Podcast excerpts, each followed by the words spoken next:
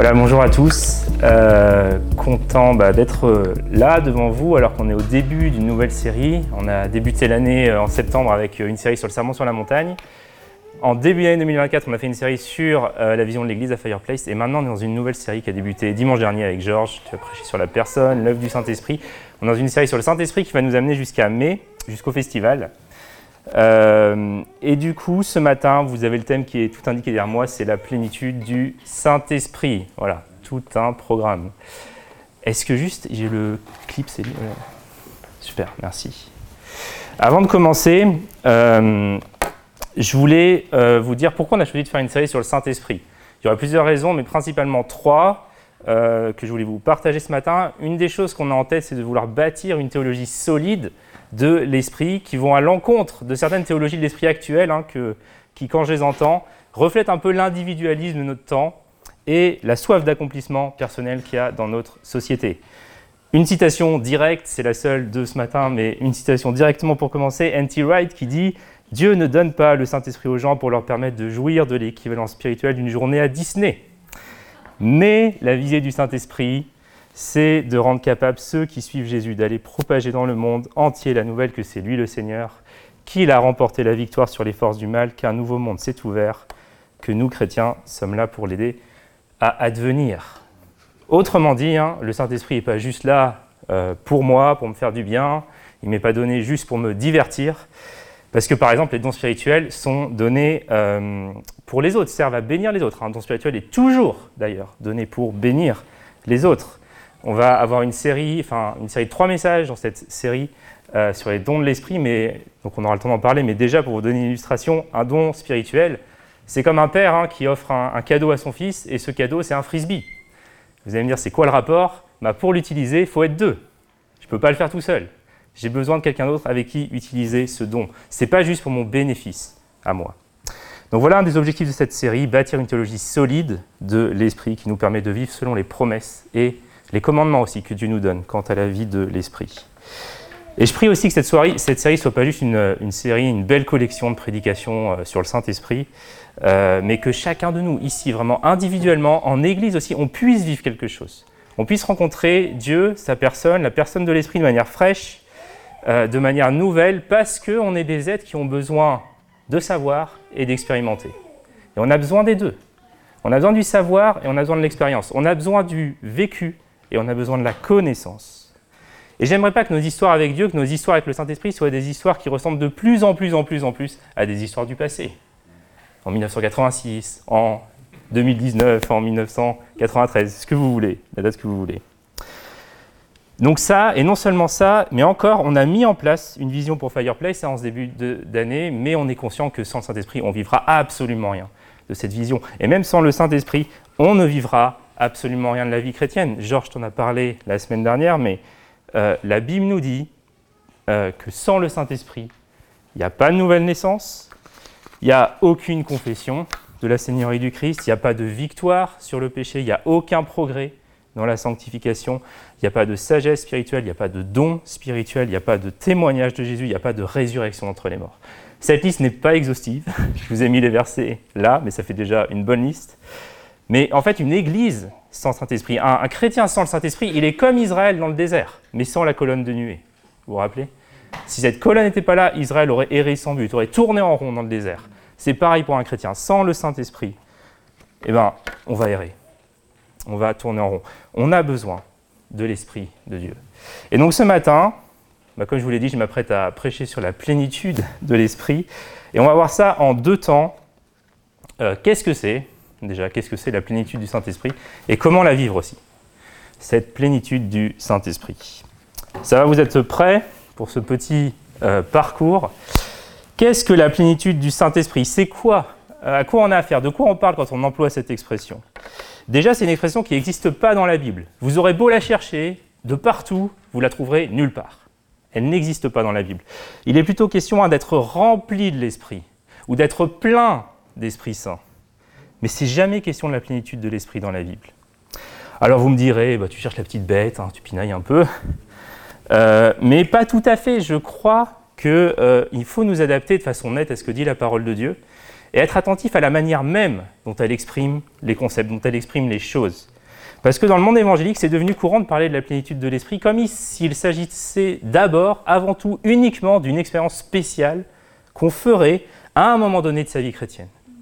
On aspirerait donc à la plénitude, on l'attendrait, mais on ne sait pas trop quand, on ne sait pas trop comment, on ne sait pas trop ce qui se passera, on ne sait pas comment l'atteindre, en disant même parfois que cette expérience de plénitude, elle nous ferait enfin entrer dans, un état de super chrétien, hein, vivant dans un état euh, où tous les problèmes seraient résolus, en fait, où il n'y aurait plus de soucis.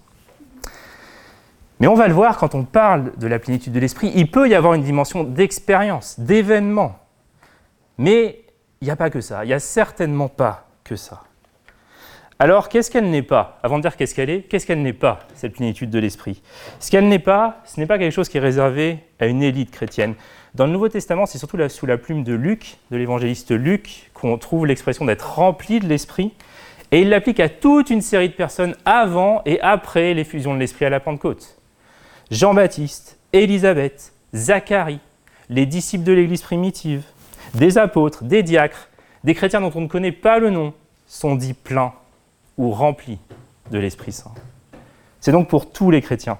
Ce n'est pas une expérience qui est faite une fois pour toutes. Deuxième chose. Dans le livre des Actes, hein, il nous est dit que Pierre, le jour de la Pentecôte, il est rempli de l'Esprit. Et vous allez un peu plus tard dans ce livre, euh, et quand il comparait devant le Sanhédrin, à nouveau, il est rempli de l'Esprit. Paul, c'est pareil, quand Ananias vient prier pour lui, pour qu'il euh, retrouve la vue, pour qu'il soit rempli de l'esprit, il le devient, il est rempli de l'esprit. Et quelques chapitres plus tard, devant Elimas le magicien, à nouveau, il est rempli du Saint-Esprit. Donc ce n'est pas une expérience qui est vécue une fois pour toutes. Et enfin, ce n'est pas non plus quelque chose hein, qui nous transforme en surhomme chrétien, en super chrétien. L'apôtre Paul, un homme rempli d'Esprit Saint, il disait qu'il portait ce trésor dans un vase de terre lui qui était pressé de toutes parts, qui était persécuté, qui était abattu parfois. Il a été malade parfois, en Galatie par exemple. Quand il arrive à Corinthe, il dit J'ai été dans un état de grande faiblesse, de grand tremblement, de crainte. Et ses collaborateurs n'étaient pas mieux lotis que lui. Hein. Épaphrodite, il a été gravement, longuement malade. Euh, Timothée, il avait des problèmes d'estomac, des fréquents malaises. Paul, il a dû laisser Trophime malade à Milet. Et tout ça pour vous dire que je crois que c'est dangereux de se faire une sorte de portrait de robot de, l'homme ou de la femme rempli de l'Esprit Saint. Hein. Et puis si on n'a pas toutes les caractéristiques de cette personne-là, euh, qu'on suppose être, si on n'est pas, si on pas, si on est parfois nous aussi dans un état de faiblesse, hein, dans un état de, maladie, on se dit bah ça y est, je suis plus rempli de l'esprit. Et ça, je crois que la Bible nous dit c'est faux. Si nous lisons la parole de Dieu, nous nous rendons compte que ce sont des idées totalement fausses. Donc qu'est-ce que c'est? La plénitude de l'esprit. Donc dans mes études euh, de théologie, j'ai pu lire des articles, euh, des livres pour lesquels je suis reconnaissant, et il y en a un en particulier qui m'a marqué sur cette question-là. Euh, c'est un article, qui est paru en 1971 dans la revue Ictus, donc elle n'existe plus, cette revue, ne la cherchez pas. Mais c'est un auteur, le théologien français Henri Blocher, qui définit ce qu'est la plénitude du Saint-Esprit. Et j'ai trouvé ça vraiment éclairant. Et quelques années plus tard, le prédicateur britannique Martin Lloyd Jones, peut-être certains vous le connaissez ici, il a repris ce que disait Henri Blocher. Enfin, je ne pense pas qu'il ait lu l'article, mais il dira la même chose qu'Henri Blocher dans une autre publication. Alors, qu'est-ce qu'ils disent Blocher et Lloyd Jones? En fait, leur découverte, c'est qu'en grec, hein, donc la, la langue pardon, dans laquelle le Nouveau Testament a été écrit, il n'y a pas qu'un seul verbe pour dire remplir ou être plein du Saint-Esprit. Il y en a deux.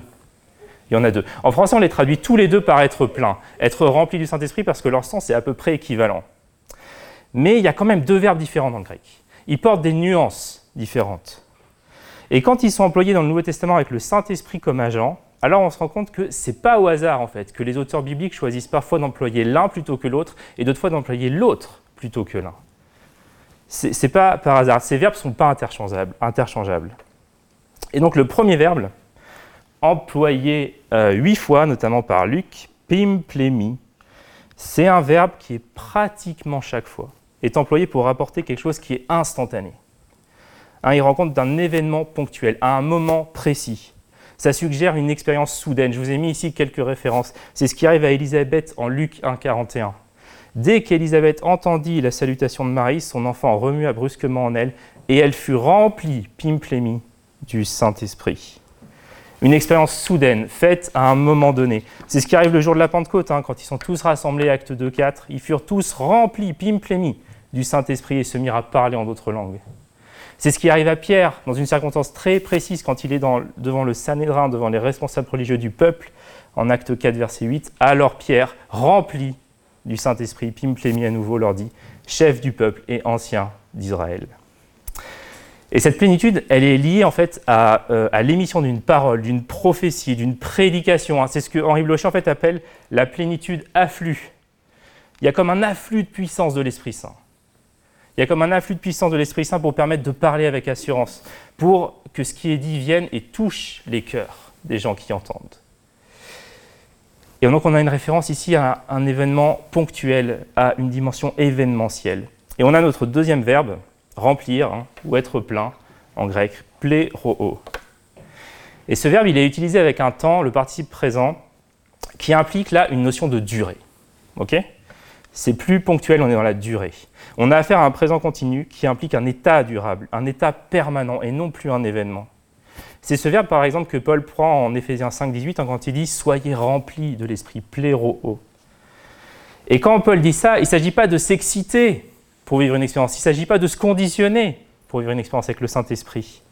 Ce n'est pas de ça dont il s'agit, mais il s'agit du caractère chrétien. Il s'agit d'être complètement imprégné par l'Esprit de Dieu pour que ça se reflète dans notre caractère même. Et ça, c'est ce que Henri Blocher nomme la plénitude. Saturation, avec cette idée que le chrétien, il est saturé de la présence de l'Esprit et de manière durable. C'est l'état dans lequel Paul nous commande d'être de manière durable. Donc vous voyez, dans la Bible, la plénitude de l'Esprit, ce n'est pas seulement une expérience ou un événement, c'est un état. Et ce n'est pas seulement un état, c'est aussi une expérience, c'est aussi un événement. Le premier type de plénitude, un pim plémi, nous pouvons le demander à Dieu. Et le Seigneur nous le donnera, où il veut, quand il veut, quand ça lui plaira. Et le deuxième type de plénitude, par contre, il nous est commandé, soyez remplis de l'Esprit. Et si on n'est pas rempli de l'Esprit, c'est que quelque chose ne va pas, c'est que quelque chose ne fonctionne pas. Soyez remplis du Saint-Esprit, dit l'apôtre Paul. C'est une injonction, c'est un commandement de Dieu. Tous les enfants de Dieu ont le Saint-Esprit, sans exception aucune mais tous n'ont pas la plénitude de l'esprit. Pourtant, c'est ce que Dieu veut pour chacun de nous. Il faut arrêter de supposer que cette plénitude, c'est un luxe spirituel réservé seulement à quelques privilégiés. C'est pas vrai. Est-ce que vous pouvez imaginer un seul instant que Dieu le Père, hein, dans son infinie sagesse, nous sauverait par son Fils, le Seigneur Jésus, et puis ça s'arrêterait là. Et puis ça se terminerait là. Dieu ne ferait rien. Il aurait tout fait pour nous sauver et il ne ferait rien pour nous permettre de vivre dans la sainteté. En temps normal, je dis en temps normal parce que je sais que malheureusement notre monde produit tout un tas de, possibilités de choses dysfonctionnelles, mais en temps normal, quand des parents ont des enfants, ils s'occupent d'eux, ils les élèvent et ils vont jusqu'au bout avec eux, ils ne s'arrêtent pas en cours de route. Et c'est un jour en regardant ma fille Anastasia, je ne sais plus quel était le contexte, mais j'ai réalisé quelque chose, elle venait de faire quelque chose qui m'avait vraiment agacé, vraiment énervé, et puis... Euh, on va dire c'était justifié. Vous savez, parfois en tant que parent, hein, vous avez de la colère. parfois le problème il est plus chez vous que chez l'enfant. Mais là, c'était justifié. C'était pas le cas. Et ce jour-là, je me suis dit, ah ouais, j'ai eu de la colère, mais je voyais aussi dans mon cœur cet amour qui était là. Parce que c'est mon enfant. Et je me rappelle simplement m'être dit, mais si Dieu me regarde comme je regarde mon enfant, mais j'ai vraiment pas à m'inquiéter en fait. Et comme Dieu me regarde d'une manière tellement plus parfaite, que, moi je regarde mon enfant, je n'ai vraiment pas à m'inquiéter. Nous n'avons vraiment pas à nous inquiéter. On peut marcher devant le Seigneur avec cette confiance. C'est un Père aimant. il nous a donné le Saint-Esprit pour nous permettre de vivre la vie de Christ, pour nous permettre non seulement de la vivre, mais aussi de le connaître. Parce que dans le fond, à quoi ça servirait de vivre une vie de sainteté si on ne connaissait pas le Seigneur Jésus? Je trouve que le plus captivant dans la vie chrétienne, c'est ça, c'est la découverte du Sauveur, c'est la découverte du Seigneur c'est de pouvoir pénétrer dans une connaissance toujours renouvelée de sa personne. Et c'est ça qui fait qu'on a envie de lui obéir. C'est de le découvrir. C'est de réaliser, c'est de construire notre vie sur cet amour de Dieu qui, qui nous traverse, qui nous dépasse, qui nous surprend. Et c'est cet éblouissement que Dieu développe dans nos vies de manière graduelle qui fait qu'on a envie de lui obéir. Alors le Seigneur, c'est celui qui débute une œuvre en nous, qu'il accomplit, qu'il amène à son terme, mais curieusement, hein, en même temps, il nous demande notre participation. Travaillez avec crainte et tremblement à votre salut, dit l'Écriture. Autrement dit, parce que je suis sauvé, je décide de travailler à mon salut. Parce que Dieu agit, j'agis. Et parce que j'ai le Saint-Esprit, je recherche sa plénitude. Et je vous l'assure, l'Esprit de Dieu n'est pas présent en partie ou en morceaux dans nos vies. Il l'est entièrement, il l'est pleinement. Mais c'est fort probable que nous tous ici, on n'ait qu'une expérience partielle de sa présence. Et c'est pour ça que Paul dit Soyez remplis, recherchez la plénitude de tout ce que l'Esprit peut être pour vous. Cherchez-le, n'attristez pas le Saint-Esprit, n'éteignez pas l'Esprit de Dieu. Ça va jusque-là? Dans ce parcours Je vous propose, pour terminer cette session, cette partie, peut-être juste de lire, on va aller dans Ephésiens 4 et 5, on va lire quelques versets. Éphésiens 5, 18, c'est ce verset 1 qui dit Soyez remplis de l'esprit. J'aimerais qu'on lise quelques versets avant. À partir d'Éphésiens 4, je vais lire les versets 31 et 32, et puis le début du chapitre 5. Donc Éphésiens 4, 31. Que toute amertume, toute animosité, toute colère, tout éclat de voix, toute calomnie et toute forme de méchanceté disparaissent du milieu de vous. Soyez bons et pleins de compassion les uns envers les autres. Pardonnez-vous réciproquement comme Dieu nous a pardonné en Christ. Soyez donc les imitateurs de Dieu, puisque vous êtes ses enfants bien-aimés, et vivez dans l'amour en suivant l'exemple de Christ qui nous a aimés et qui s'est donné lui-même pour nous, comme une offrande et un sacrifice dont l'odeur est agréable à Dieu. Et je vais au verset 14. Euh, c'est pourquoi il est dit Réveille-toi, toi qui dors. Relève-toi d'entre les morts et Christ t'éclairera. Faites donc bien attention à la façon dont vous vous conduisez. Ne vous comportez pas comme des fous, mais comme des sages. Rachetez le temps, car les jours sont mauvais. C'est pourquoi ne soyez pas stupides, mais comprenez quelle est la volonté du Seigneur. Ne vous enivrez pas de vin, cela mène à la débauche. Soyez au contraire remplis de l'Esprit. Dites-vous des psaumes, des hymnes et des cantiques spirituels. Chantez et célébrez de tout votre cœur les louanges du Seigneur. Remerciez constamment Dieu le Père pour tout au nom de notre Seigneur Jésus-Christ. Soumettez-vous les uns aux autres dans la crainte de Dieu. J'arrête là la lecture euh, de ce passage, mais très souvent quand on développe le thème hein, de la plénitude du Saint-Esprit, on se contente de citer le verset 18. Ne vous enivrez pas de vin, ça mène à la débauche, soyez au contraire remplis de l'Esprit. Mais le contexte des chapitres 4 et 5 nous éclaire justement sur ce que c'est la marge dans la du Saint-Esprit. Et de grâce, les amis, quand on étudie un passage de la Bible, ne le sortons pas de son contexte. Hein. comprenons, étudions, réfléchissons toujours au texte par rapport à ce qu'il précède et par rapport à ce qui suit. Parce qu'on rencontre bien des difficultés parfois pour vivre en, chrétien, alors que tous les renseignements dont on a besoin euh, sont autour de cette fameuse injonction, hein. soyez remplis du Saint-Esprit. Quelqu'un qui est rempli du Saint-Esprit, selon ce qui est écrit dans ces chapitres, c'est quelqu'un qui se soumet aux autres. C'est quelqu'un qui marche en rejetant toute amertume, toute animosité, tout éclat de voix, toute calomnie, toutes ces choses dont on connaît l'existence et au milieu desquelles on vit. Et c'est donc quelqu'un qui a un regard lucide sur lui-même, hein, qui accepte d'être souple dans la main du Seigneur, de se laisser travailler par lui. C'est ça la plénitude du Saint-Esprit.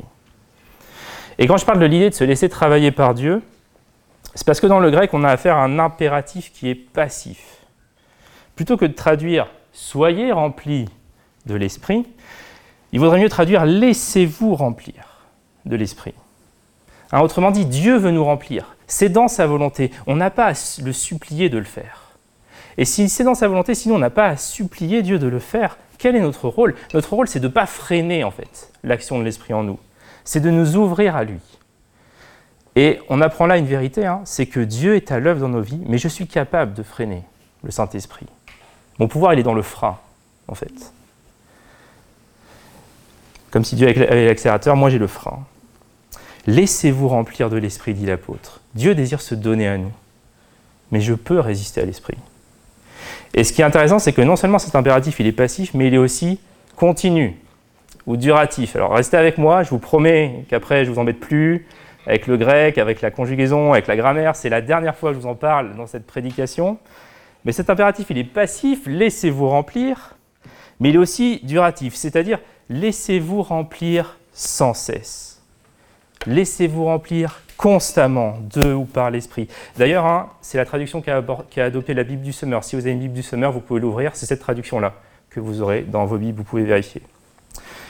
Ce qui est important ici, c'est de voir hein, que Paul, il parle d'une action continue et pas d'une action ponctuelle, qui serait faite de manière définitive, une fois pour toutes. Et si Paul avait voulu parler d'une action ponctuelle, il aurait pu le faire parce que dans la langue du Nouveau Testament, dans le grec, il y a un impératif ponctuel. C'est possible d'utiliser cet impératif-là, mais là, il emploie l'impératif duratif, l'impératif continu. Et ça, ça vient confirmer une chose qu'on a vue un peu plus tôt ce matin, à savoir qu'on ne reçoit pas la plénitude du Saint-Esprit une fois pour toutes. Ce n'est pas une action définitive. Le chrétien ne peut, pas dire je suis définitivement rempli de l'Esprit. Ce n'est pas possible. Mais si la plénitude du Saint-Esprit, elle n'est pas définitive, la nouvelle naissance, par contre, elle, elle l'est. Il y a un acte de Dieu, il y a un acte irréversible de Dieu. Si je suis un enfant de Dieu, je le suis pour toujours. Est-ce que vous vous rappelez de ce que le roi David dit à Dieu après qu'il eut péché? Il lui dit Rends-moi la joie de mon salut. Non pas rends-moi mon salut, David savait qu'il était sauvé, mais rends-moi la joie de mon salut, cette joie, cette plénitude, cette force qui vient de Dieu, cette joie du salut. Je ne peux pas être aujourd'hui un enfant de Dieu et demain autre chose, et le surlendemain à nouveau un enfant de Dieu. Ça ne marche pas comme ça. Ça ne marche pas comme ça. Je suis un enfant de Dieu pour toujours, et maintenant ce que je vais apprendre, c'est à marcher dans cette plénitude de l'esprit. Vous voyez un peu ce que j'essaie de faire, ce que j'essaie de vous dire ce matin, c'est j'essaie de vous montrer d'un côté la sécurité que Dieu nous donne. Nous sommes ses enfants. Rien ne peut nous arracher de sa main. Et de l'autre côté, cette demande, cette injonction qui pose en nous disant vivez cette plénitude de l'esprit au quotidien. Il y a les deux. Et c'est tellement normal quelque part parce que on ne peut pas se satisfaire des, expériences du passé. Qu'est-ce qui tue l'amour? Comme le disent les, chrétiens et les non-chrétiens, c'est l'habitude. C'est l'habitude. Un chrétien qui s'habitue dans sa vie chrétienne, c'est un chrétien dont le cœur se refroidit. C'est un chrétien qui perd sa passion pour Dieu, qui perd sa sensibilité à l'Esprit Saint. Et je trouve Dieu tellement intelligent, tellement logique en fait, hein, quand il nous demande un, renouvellement, quotidien de cette plénitude. Pourquoi? Parce que je l'ai dit en début de prédication, on est des êtres qui avons besoin de savoir et d'expérimenter. On ne peut pas se contenter seulement d'expériences du passé. Et, puis c'est l'expression même de la vie, la vie ça bouge, la vie s'agrandit, la vie ça se multiplie, la vie c'est pas statique, et c'est en cela que Dieu est logique quand il nous invite à une expérience qui est continue, qui s'inscrit dans la durée. Je vais passer à mon deuxième point. Comment vivre maintenant? On a vu un peu ce matin ce qu'était la plénitude. C'est quoi la plénitude de l'esprit? J'espère que ça éclaircit un petit peu ce qu'on a vu. Maintenant, la question c'est comment on va la vivre? J'ai pris quatre verbes simplement pour, euh, pour euh, cette section. Quatre, verbes pour vivre la plénitude de l'esprit. Désirer, euh, demander, obéir et croire. Désirer. On a parlé du, de jeûne, enfin le fait qu'on va jeûner lors de cette période de Pâques. Je sais qu'à chaque fois qu'on parle de jeûne dans l'église, il y a le corps de quelqu'un qui se dit non, non, non, non, non, j'ai faim, j'ai besoin de nourriture, je veux manger. Bon, voilà, c'est le cas du mien, donc ne soyez pas seul si, si vous pensez ça. Mais la faim physique, maintenant, c'est pas une mauvaise chose. Hein. C'est même une indication qu'on est en bonne santé, parce que quand on est malade, vous le savez, on ne veut pas manger. Même parfois, c'est la dernière chose qu'on veut. Et quand les mamans donnent naissance, hein, l'une des premières choses qui fait qu'elles retournent à l'hôpital parfois, c'est quand bébé ne tète pas. C'est quand bébé ne mange pas. Quand bébé ne tète pas, la maman ne dit pas Ah super, c'est un enfant facile, génial. Elle ne dit pas ça. Le père ne dit pas euh, Nickel, il nous coûtera moins cher. Pas de nourriture, pas de couche, c'est parfait. Le père ne dit pas ça. Non, il y a un problème. On va à l'hôpital. C'est problématique, direct, parce que quelque chose ne va pas. Et tout ça pour vous dire que la faim physique, elle est essentielle à la vie. Et maintenant, je vais vous dire cela, c'est que tout comme la faim physique, elle est essentielle à la vie, la faim spirituelle, elle est essentielle à la vie spirituelle. Si je n'ai pas faim spirituellement, je suis en danger de mort. Je suis en danger de mort, ou en tout cas d'avoir une vie spirituelle qui est fade, qui est ennuyeuse, qui est insipide. Et souvent, la réalité, c'est qu'on n'a pas euh, vraiment faim du Créateur parce qu'on n'arrête pas de grignoter à gauche à droite. Peut-être il y a des grignoteurs ici, moi c'est mon cas. Hein, je déjeune le midi, 14h, le carreau de chocolat. 14h15, le deuxième. Le troisième, carreau de chocolat. 16h, le goûter, un bon goûter. 17h30, un bon fruit. 18h30, c'est euh, parfois le paquet de noisettes. Hein. Et 19h, bah, j'ai plus faim. J'ai plus faim, j'ai grignoté à gauche, à droite. Et un des problèmes de notre génération, c'est le grignotage spirituel. Hein. On grignote tellement de choses de ce monde et à la fin, on n'a plus faim pour Jésus. On n'a plus faim pour Jésus. Est-ce que ce matin, il y a quelque chose pardon, que Dieu nous demande un peu de, mettre de côté De lever le pied peut-être dessus, voire carrément d'abandonner Parce que cette chose, on se rend compte qu'elle entrave nos désirs, elle entrave nos appétits pour le Seigneur. En Romains 8, Paul, l'apôtre Paul, il parle de ceux qui s'affectionnent aux choses de Dieu et de ceux qui s'affectionnent aux choses de l'homme sans Dieu. Quels désirs dans nos vies? Ils arrivent tous là, tellement de désirs. Mais lesquels est-ce qu'on va valoriser? Quels désirs est-ce qu'on va nourrir? Et lesquels on va plutôt faire mourir? Qu'est-ce qu'on veut réellement ce matin? Et, si, alors que je parle, il y a peut-être des gens pour qui il y a quelque chose qui est là, qui brûle un peu dans vos cœurs, c'est le Saint-Esprit qui est en train de vous dire Je t'ai sauvé pour plus que ce que tu vis maintenant. Il y a plus que venir ici 1h30 le dimanche matin avec Jésus dans nos semaines. Il y a plus que ça. Mais est-ce qu'il y a des gens qui ont vraiment faim et soif de Jésus? Si quelqu'un a soif, dit Jésus, si quelqu'un a soif, il n'y a pas d'autre condition. Si quelqu'un a soif, qui vienne à moi et qui boive. Est-ce que tu as soif? Si tu as soif, Jésus est fidèle, il va te rassasier, viens à lui simplement. Donc désirer, ensuite demander. Si Dieu le voulait, hein, il aurait pu nous donner les choses sans qu'on les demande. Il aurait pu faire ça. Mais il a voulu qu'on les lui demande. Je vous donne deux versets. Luc 11, verset 13 où Luc dit Si donc, tout mauvais que vous êtes, vous savez donner de bonnes choses à vos enfants, à quoi bien plus forte raison le Père céleste donnera-t-il l'Esprit Saint à ceux qui le lui demandent Plusieurs commentateurs de ce texte disent ce verset ne euh, concerne pas ici seulement le don initial de l'Esprit dans la vie du croyant, mais un renouvellement en fait de l'Esprit dans sa vie. Parce que dans le contexte, il est parlé du pain quotidien, du fait que Dieu chaque jour, de manière quotidienne, nous donne ce pain. Et, Dieu, et Luc euh, parle de ça de, la même façon en fait, que l'enfant a besoin de recevoir chaque jour la nourriture de son père. De la même façon, le croyant a besoin que se renouvelle chaque jour en lui l'œuvre de l'Esprit de Dieu. Et un autre verset, Jacques 4, verset 2, Vous ne possédez pas parce que vous ne demandez pas. Ça paraît simple quand même. Il suffit de demander. Mais, en fait, Dieu n'attend rien d'autre que nous. Euh, rien d'autre chose, pardon, de nous. Il n'attend rien d'autre. Il ne regarde pas ce que nous aurions comme capacité. Il nous demande simplement de vouloir simplement qu'on soit volontaire, seulement que l'on demande.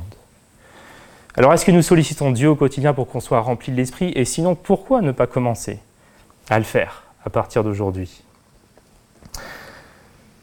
Et, avant de terminer, obéir. La plénitude qu'on peut avoir aujourd'hui ne garantit pas celle de, de demain. On a vu ça. On peut perdre la plénitude, mais heureusement on peut la retrouver aussi. Et une chose que j'apprends à faire, hein, c'est que à chaque moment dans ma marche où je sens quelque chose, où mon cœur, ma conscience me rappelle quelque chose, me disent là tu as peut-être mal agi. Alors je vais me mettre en règle. Je vais me mettre en règle avec le Seigneur. Mais comprenez-moi bien, quand je dis ça, le but c'est pas d'être sans cesse en mode introspection et que ça devienne obsessionnel. C'est pas de ça dont il est question, mais c'est de vivre une relation constante avec Dieu. Ce dont il est question, c'est simplement d'apprendre à remettre à Dieu tout ce qui ne correspond pas euh, à ce que nous devrions vivre, à le faire simplement, à le faire tranquillement, mais à le faire. Mais à le faire pour maintenir cette plénitude du Saint-Esprit. Et je me rappelle d'un ami il y a quelques euh, années qui était venu me voir, c'était peu de temps après avoir été baptisé. Il m'avait dit David, j'aurais jamais dû euh, passer par les eaux du baptême, parce que depuis que je suis passé par les eaux du baptême, j'ai l'impression euh, que je pêche tout le temps. J'avais essayé de le rassurer en lui disant que quelque part c'était normal, hein, parce que plus on avance avec le Seigneur, plus on est éclairé, plus on devient sensible au péché. Plus on avance avec le Seigneur, plus il va profondément, tout doucement, avec délicatesse. Mais il va chercher au plus profond de nous les situations que parfois même on a oubliées, parce qu'il veut nous purifier, parce qu'il veut nous faire paraître devant lui, sans tache ni ride, ni rien de semblable. Le Seigneur ne fait vraiment pas un travail superficiel dans nos vies. Vraiment pas. et il est patient. Il ne nous tombe pas dessus hein, dès qu'on fait un pas de travers. Mais si on veut vivre, si on veut connaître cette plénitude de l'esprit, marchons dans l'obéissance. Ne serait-ce que dans l'obéissance à ce commandement qui nous dit d'être rempli, de nous laisser remplir continuellement, constamment du Saint-Esprit, de nous abandonner à lui et à l'œuvre qu'il veut faire en nous. Et je termine avec, euh, après désirer, après demander, après obéir, croire, pour terminer. Est-ce que vous vous rappelez dans les actes des apôtres comment sont décrits Barnabas, comment sont décrits Étienne, par exemple? Étienne, en acte 6, c'est un homme plein de foi et d'esprit saint. Et d'esprit saint. Barnabas, en acte 11, c'est un homme bienveillant, lui aussi plein de foi et d'esprit saint. Et les deux sont associés. Le fait hein, d'associer la foi et l'esprit dans ces versets, c'est pas une coïncidence, c'est pas quelque chose de fortuit. Parce que comment est-ce qu'on reçoit l'esprit euh, qui est promis en Galates 3, verset 13 bah, Ce verset nous dit que nous le recevons par la foi, en croyant, en faisant confiance au Seigneur. Et si donc je demande cette plénitude à Dieu, si je dis non au péché, alors je peux saisir par la foi le don de Dieu, le don que Dieu veut me faire sans forcément m'attendre à vivre des expériences, à vivre euh, des sentiments spéciaux, parce qu'on marche par la foi et non par la vue.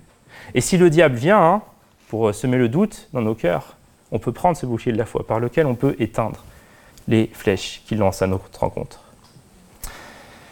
Donc j'ai déjà bien parlé, j'aimerais qu'on puisse euh, prendre le temps de prier euh, dans quelques instants. Mais juste avant, et je termine sur ça, j'aimerais vous donner une illustration de comment travaille l'Esprit Saint dans nos vies. C'est qu'une illustration, donc euh, comment dire, ça ne dit pas tout en fait de l'action de l'Esprit dans, nos vies, mais ça dit quand même quelque chose. Donc Nathan et Fédé, je vais avoir besoin de vous. et je vais aller prendre deux, trois trucs. Ah, super.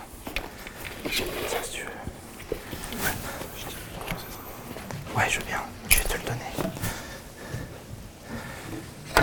Peut-être certains, vous avez déjà vu quelque chose de semblable. Alors, imaginons que ce verre me représente, ok?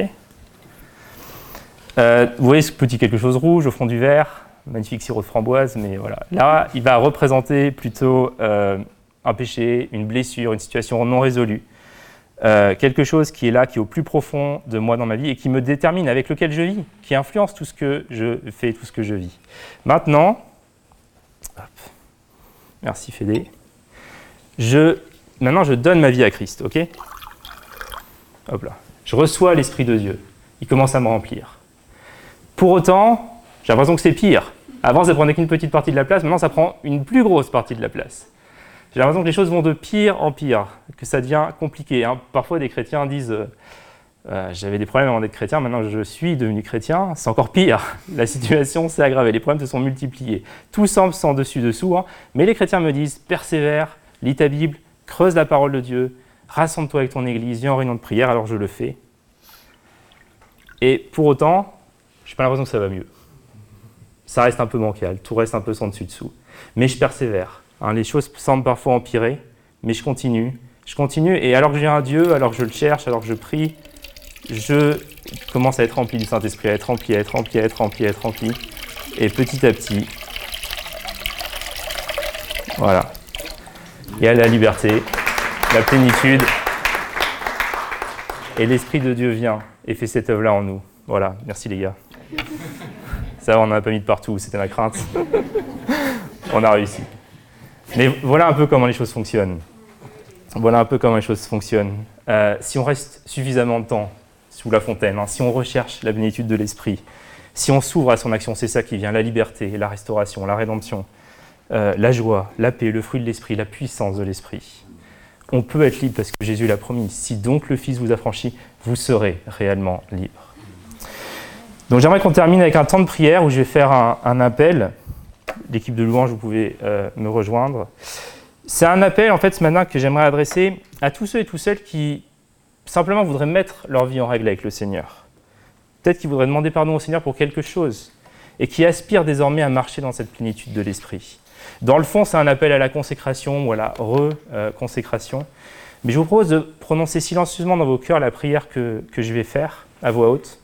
Puis ensuite, j'aimerais qu'on se lève tous et euh, qu'on puisse de manière simple, prier les uns pour les autres, pour que cette plénitude de l'Esprit soit déversée sur nous en tant qu'Église et individuellement.